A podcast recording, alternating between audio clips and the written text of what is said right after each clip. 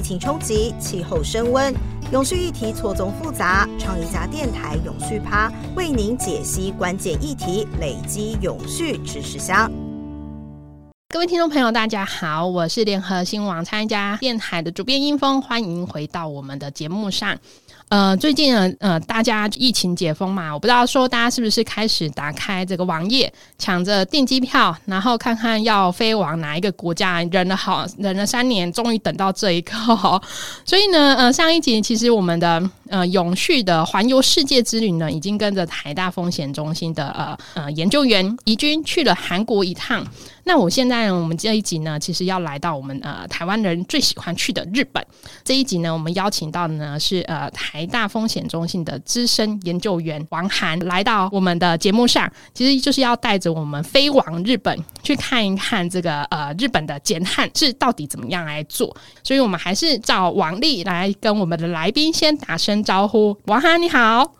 主持人好，各位倡议家的观众朋友，大家好。那开心来到这边，希望透过今天的 podcast 让大家去认识日本的近邻发展。大家通常去日本哦，都是想着吃喝玩乐，就是说，哎，东京哪个景点比较好玩，京都哪里比较好？我觉得现在大家可能已经把三年来累积的行程，已经就是赶快要走过一趟。不过呢，在这个过程里头呢，我们就是还是要带着大家来好好想一下这个永续的议题。所以，其实今今天我们自己是很开心来听王涵好好介绍说。日本是怎么做？因为我们常常在每次呃在台湾的生活里头，什么都要比日本，什么都要跟日本学。就偏偏这件事情呢，我们也应该好好来跟大家学想一想，跟学一学，说日本到底是怎么做的。第一题呢，我们就先请这个呃王涵来好好的跟我们介绍一下，说诶，最近大家呢都听到我们临临近。然后周遭各个的邻居国家都是一直在喊这个近邻减碳的目标，然后跟做法啊，所以我们先来好奇问一下，说，哎，王涵是不是可以给我们好好介绍一下日本的呃这个近邻永续的做法？然后这个比较特别，跟他目前进展的做法是怎么样？嗯，是没错，就如同刚刚主持人所说的，就是大家其实都会去观察说，我们邻近的国家像日本的一些走势。那其实身为就是 G 七 G seven 唯一亚洲国家的日本呢，它其实在在亚洲呢的近邻角色一直扮演的一个呃重要的角色。那其实讲到全球的近邻啊，我们当然不能去忽略说日本在近邻上面的一些努力，像是其实日本的再生能源的普及，那以及相关技术的发展，甚至是他们的温室气体减量呢，在就是连续六年持续的递减。对，那其实哇，这个六年听起来蛮厉害的哎。对他就是，他因为同时他因为刚刚有提到是 G seven 国家嘛，G seven 国家里面也算是表现不错的成果。那当然就是台湾其实也会很多公共政策都会想说，哎，要参考。我我觉得从日本来说，他们其实可以从国内以及国际去看日本的一个整个近邻的进展。日本在二零二零年的时候呢，就有去宣布说他们要达到二零五零年的碳中和。其实他们呃主要。就是，当然，大家从二零五零的一个碳中和的时候，都会说我们必须要有一个二零三零年的一个中程目标嘛，因为一定先要达成中程目标才能。继续发展。那其实，呃，日本提出来是说，他们要在二零三零年的时候去实现四十六趴的减碳目标。为为什么这么进去啊？我很少很少，大家因为我因为这阵子其其实听到数字太多，我都会听到一些整数，嗯，比如说，嗯，二零三零我要减半，然后 二零三零我要减三十八，我要减二十八，或者是完整的数字。但刚才王涵提到日本，嗯，不不愧是日本哦，什么都。都要很精确，四十六拍，这是什么概念呢？对，因为我觉得他们是就是有去精确计算，当然就像呃。主持人说的，就是他们其实也有提出一个五十趴的目标，哦，但是他们是说他们要实现四十六趴，但是理想状态当然希望能到五十趴，懂懂，所以还是一个就是说还是有喊出五十啦，但按照日本人这个精确的个性，其实还是就是喊到四十六趴，没错。OK OK，除了这种很数字化的近邻的目标的设定，那它在进展上跟特别之处是有没有什么样的做法，或者是它在整个。规划的想象上，这个日本啊，讲白了，日本这个近邻的推展，它到底有没有什么跟别的国家或者是属于日本特色的一些做法，可以跟大家来分享？是，呃，从日本的特色的话，我觉得他们其实呢，日本特别的地方是从地方开始。嗯，对。那它虽然说目前只是有点像喊话，然后一个试行的阶段，嗯，可能我们成效也不是非常的明确。对，对对。但它其实就是很明，就是跟大家说，我们现在就是全全台呃全日本都要去达到一个碳中和。那所以它是从地方的一些发展，然后地方零碳城市去达到。刚刚有提到说，日本是在二零二零年宣布碳中和的嘛？那其实他们这个零碳城市啊，他们从一直都有在推广。哦。那但是在宣布碳中和之前呢，它其实只有一百六十六个自治体。那自治体包括它是就是像是那种乡村小镇都算，当初只有一百六十六嘛。但是在宣布之后呢，它的那个近邻的城市就是迅速增加。哦，那到多少啊？对，那。到今年呢七月底为止呢，总共就是有七百五十八个，这样子暴增七倍哎！对对，没错，就是七 倍。然后，而且它其实，但因为它这个比较简单，它是有点像宣布啊，就是只是说我们未来喊声，先喊先喊。对对对，但我觉得至少也是一个突破吧。因为你如果连喊都没有喊，那未来怎么做？嗯，没错。那至少要先喊出来。那这些其实刚刚听到的那个那些地方政府啊，其实整总人口数。它已经是突破了日本的九十趴了，哇，这个是蛮大的数量哎。对，我觉得那个，我觉得比较像是一个政府的宣誓，然后就说，那大家现在就是要宣誓。那你宣誓了之后，当然就是做一些相关的政策、相关的计划，那当然就可以去申请一些补助。所以，我想这也是大家一个动力嘛。对，有有钱有有补助的时候，大家动力就会比较大。没错。OK，那除了数字跟比例之外，我们来聊一聊有没有哪些嗯，王涵在做这个研究调查里头，可能记忆点比较深，不管是。跟大家来分享。是，那其实日本的目标啊，是在二零三零年要推出一百个就是脱碳先行的地。目前第一次有选出来就是二十六个嗯地区。那我就是比较印象深刻的，其实是一个非常小的地方的一个熊本县。那熊本其实是九州中央的一面的一个村。嗯，对。那它这个村呢，其实它是一个森林，面积就是八十八帕都是森林。哇塞！对，那我住在一个全部都是森林的村子里，蛮蛮幸福的。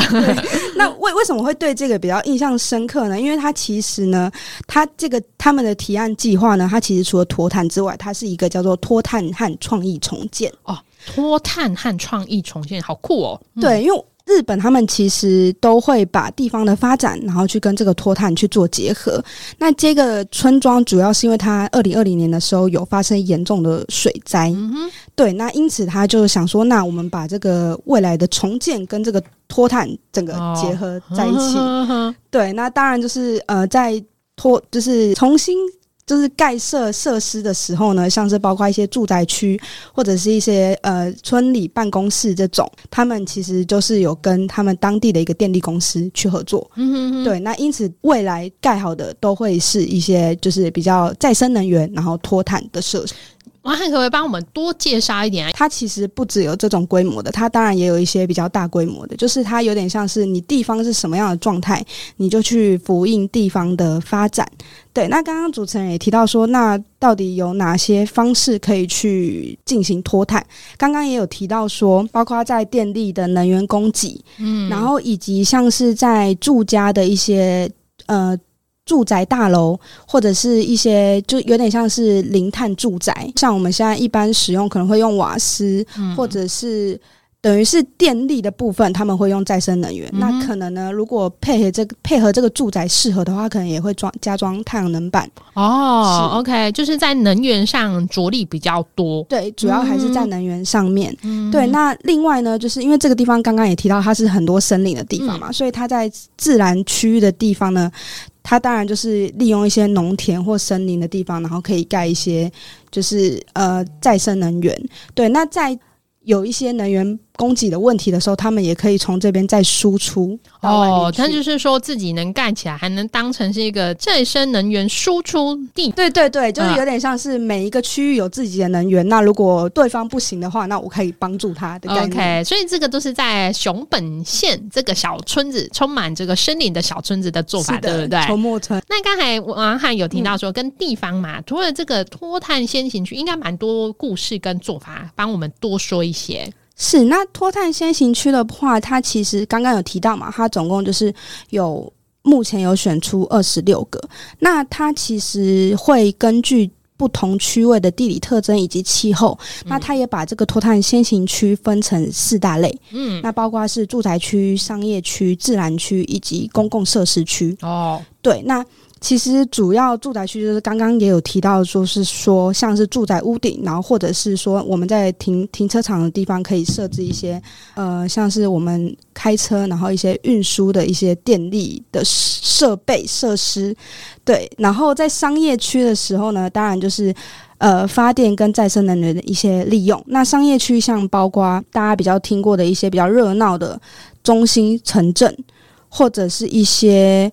呃，大学校园区域这些都算是商业区里面。那自然区呢，就是包括刚刚讲的球墨村，像是呃森林、农村、渔村、离岛。嗯，对，然后甚至是旅游区跟国家公园。OK，所以在分门别类上，其实脱碳二十六个，目前啊，目前已经在执行二十六个脱碳线，有依照这样分类。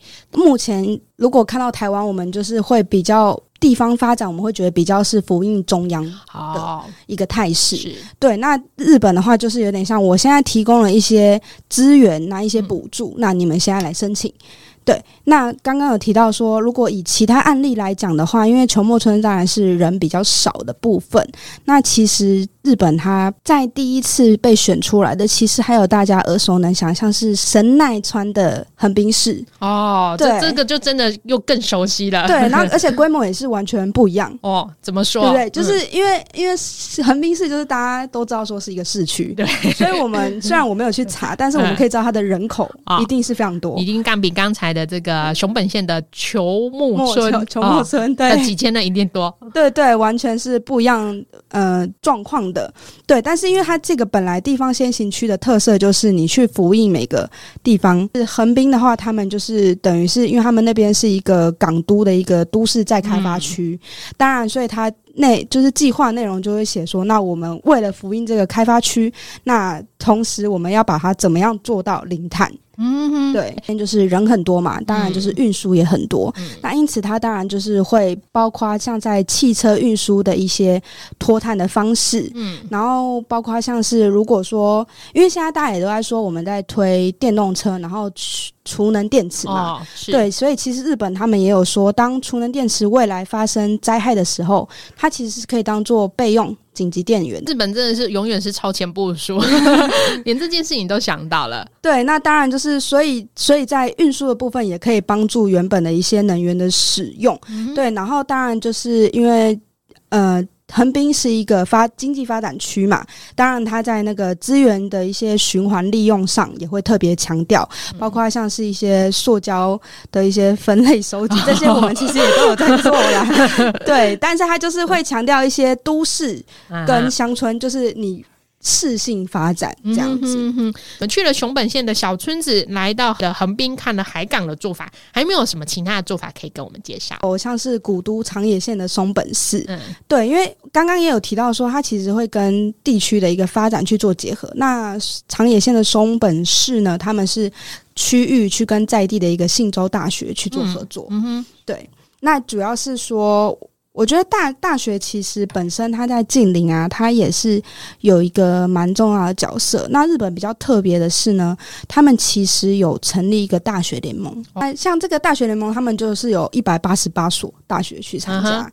对，那他当然就是透过一些教育研究啊，然后或者是一些呃近邻的一些政策创造，然后让就是有点像大学跟区域发展去做结合。嗯，对。那像刚刚提到的那个，他们就是跟大学直接去做合作，然后去发展这样子。OK OK，我们先一题一题来讲好了。从呃，刚才讲可能又照刚才王翰介绍这个脱碳先行区嘛，总是照日本做法，就要先分门别类一下。那大学有这样的做法吗？还是他们有什么特别的做分类？对他们的确是有做分类，对，但是他他这个分类就是说，他有去分成就是不同工作组。哦，又是分不同，又是分分门别类，但是这次的分的基础叫做工作小组。对对，工作小组就是大会下面呢，包括它有零碳校园啊，然后或者是地区零碳创新工作是，然后以及人力资源发展。那分别来说呢，其实零碳校园的工作组呢，它就是会去做那个二零五零年的一个制定政策，然后以及二零五零年要去怎么达到这个校园的零碳，然后路线图。嗯哼，这个是一个在这个呃联盟的框架。项的针对零碳校园的是呃目标，对不对？对，OK，就是那刚才还要讲到两个分类，对不对？那另外呢，这样像是创新工作组啊，它就是会去加强那个产官学的一些合作，然后甚至是跟企业去合作相关的零碳的研发。就是如果企业有需要帮助，那我们学校有办法有力出力来一起研发这个未来的零碳做法。嗯哼，创新小组感觉有点像我们台湾的算是 USR 的做法嘛？对，哦，有点这样的概念，对不对？大学联盟里头，你有没有哪些记忆点跟他的做法，你其实是印象深刻的？这个部分就必须说，他其实。没有看到太多，它有点像是也是一个喊出来的东西。OK，但是我觉得它其实至少有喊出来，就是已经赢在第一步吗？我不知道，因为像以台湾来说，就是我们就连喊都没有喊出来，就是可能有喊，但是没有这么明确的说哦，我们大学可能可以一个有一个联盟，然后去统一做这些事。嗯哼，对。OK，哎，那我还蛮好奇，想问问王涵的观点哦，就是说刚才特别介绍的，就是说，哎。日本所推动的地方方的独特的地方嘛。那除了呃地方跟大学，你怎么看这件事情呢？就如果从你研究的呃这些资料里头，然后对比可能台湾或者是全球的做法，在日本的这两项做法，你为什么会特别把它列出来，然后觉得它是日本属于日本特色的近邻的一个一个做法呢？呃，我觉得其实日本就大家所知，它就是走一个很中规中矩的路线嘛。对，那因此它其实有些政策的推动，我觉得其实也许是跟台湾。一样需要时间去慢慢走的。那在这个的同时呢，当然它的区域地方开始，我觉得这个就很重要，因为从地方开始的一个它的动能绝对是比较强的。对，就就像刚刚主持人也提到说，如果都从上面下来，其实有时候很难去复印这个政策。对，那因因此它就是从地方开始。那不论是我刚刚刚刚提到的地方先行脱碳区，或者是大学联盟，其实我觉得大学联盟也是一个从地方开始。概念只是它不一样的是教育体系哦。OK，看，呃，王翰，我我蛮好奇，我们来看一看，嗯，日本民众社会对于这件事情的看法跟想象。好了，就是说我们台湾嘛，就是呃，也是这两年在喊，那我们都参与其中嘛，其实就是呈现两个光谱，一边很热热热到每天喊翻天，那另外一边其实就是无感的哦，就是其实就是说，哎，其实好像有也有点不管我的事情，甚至连这些。专有名词都都听不太懂，这是一个蛮台湾社会大众目前在聆听永续减碳的时候的一个一个样貌。那日本呢？日本就王涵的观察，它是怎么样呢？嗯，对，就是就如同主持人刚刚有提到，就是台湾的状况。那我这边其实日本它有一个民调是显示说，有百分之三十三趴的民众他们知道“脱碳社会”这个词哦，减碳这件事他们是理解的，是对。但这些是只是听过。那如果这些是知道，那有三十五趴的民众是只有听过，但他对实际内容可能不了解。嗯哼，对。那因此我们可以知道，其实他们应该是说电视新闻有在报道，民众有在看。然后大家比较有感，所以其实听过“脱碳社会”一个这一个词的民众将近有七十，听过的有七十趴，嗯，但是另外三十，刚刚三十趴是多是指说有认知吗？还是？对，三十三趴是认知知道这件事的，OK，有三十三趴，那剩下的三十几趴就是对实际内容不了解，但他们也听过啊哈，哦，OK，OK，听过的民众有七十趴，那所以可以知道民众普遍对社会要迈向脱碳是有所认知的。那在这七十趴里面呢，有三十三趴的民众，甚至是他们知道说脱碳社会、零碳社会是一个什么样的事情。嗯哼哼，了解。诶，那。日本还蛮特别，怎么会特别去做这样的调查？想必是也还蛮好奇自己的那个社会大众关不关心这件事情。对，就是我觉得他们其实定期都会做一些社会大众的一些意识调查，然后让大家知道。然后其实我也有稍微去查过，就台湾其实有去也有做过那个近零排放的民调，对。但是相对的，我们是七十七点五趴的民众完全不知道有近零排放的资讯，还蛮。符合想象的，对，OK，对比起来，就是我们的呃，跟日本比较起来，这两边的数值就差蛮多的。对，的确。那你会怎么看？就是这个民调数字啊？如果出出来看这件事情的话，的确，就像主持人刚刚说的，台湾很多就是有点像是我们同温层，同温层，对，同温层，大家就是会一直讲，但是不知道的人就还是不知道。那他们的话还是会觉得说，那这跟我有什么关系？嗯哈，对啊，所以我觉得会导致这样的结果。OK OK，这个数字虽然看起来就是也没有那么的完美漂亮，但嗯，我们从日本还是呃被我们视为是优等生嘛。我其实是蛮好奇，说日本是因为在哪些的力量，比如说哎有产业的、有企业的，或者是政嗯，在国际上减碳啊，其实有时候都会提到一些资金的协助嘛。嗯，对，那日本其实他们也有去跟日呃美国去签订一个气候伙伴。的协定，对，那他们除了做自己该做的事情之外，其实日本常常会很强调说，我们要去帮助亚洲的其他国家，就是把当自己当亚洲的老大哥，可以一点点一点点。对，那其实他们一直都有在做一些委外援助那些的，只是他现在就是会把近邻加到委外援助里面，对，然后就是说，那我们要协助去加快一些第第三国啊，或者是亚。印度太平洋地区的一些脱碳转型，那当然就会把日本，因为日本我觉得他们是技术发展比较快啊，那当然就是会把技术移转到需要帮助的一些地方。是，哎，之前有提到说，呃，相对于日本的民众的无感，产业间企业的做法好像是相对就是具备有一个做法跟特色，因此好像是一个比较有感跟具体稍微有一点点成果的一个一个对象。是，那其实，在产业间呢，他们主要就是有一个财经的一个团体，就是他们叫做日本经济团体联合会。那他们其实有针对这个整个碳中和的一个行动计划去发表一个方针。那他就其实叫有四大支柱。那他希望是说，在不管是工业能源转型或者商业运输呢，就是二氧化碳排放量要减少。然后二十二趴，对他们这边只是自己也是有喊出一个目标。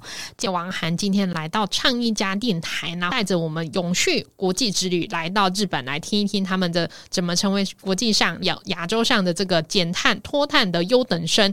那同时，你还没有飞去日本最想去的时候，可以先来好好听我们这一集，说日本的近邻减碳做法目前是怎么样来做。也再次谢谢王涵来到我们节目上，那请王涵跟我们听众朋友说声拜拜。拜拜，啊，谢谢王涵，谢谢，谢谢。